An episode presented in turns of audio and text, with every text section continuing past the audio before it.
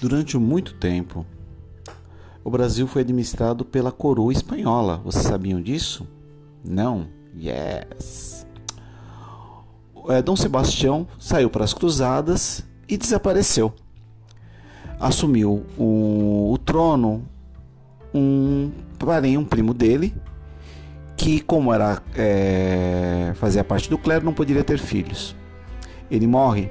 O primo mais próximo dele era um rei espanhol e ele assume o trono de Portugal e Espanha.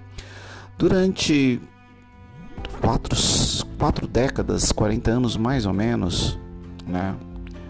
Uh, Brasil, Brasil, ó, Portugal e Espanha foi administrado pela mesma coroa. Tinham divisões. Portugal e Espanha tinha cada um, mas era o mesmo rei para os dois. Eles não se unificaram, viraram um país só. Continuaram cada um com a sua é, independente um do outro, mas dependente de um único rei. Tá? Peculiar isso na história, muito curioso. Holanda era amigo de Porto, dos reis portugueses. Ao se deparar com a situação da Espanha administrando Portugal, eles não gostaram e invadiram as terras brasileiras.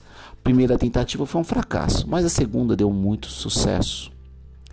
É uma história à parte, muito curiosa, muito interessante. Espero que vocês tenham essa curiosidade e pesquisem um pouco sobre Brasil holandês. Namastê.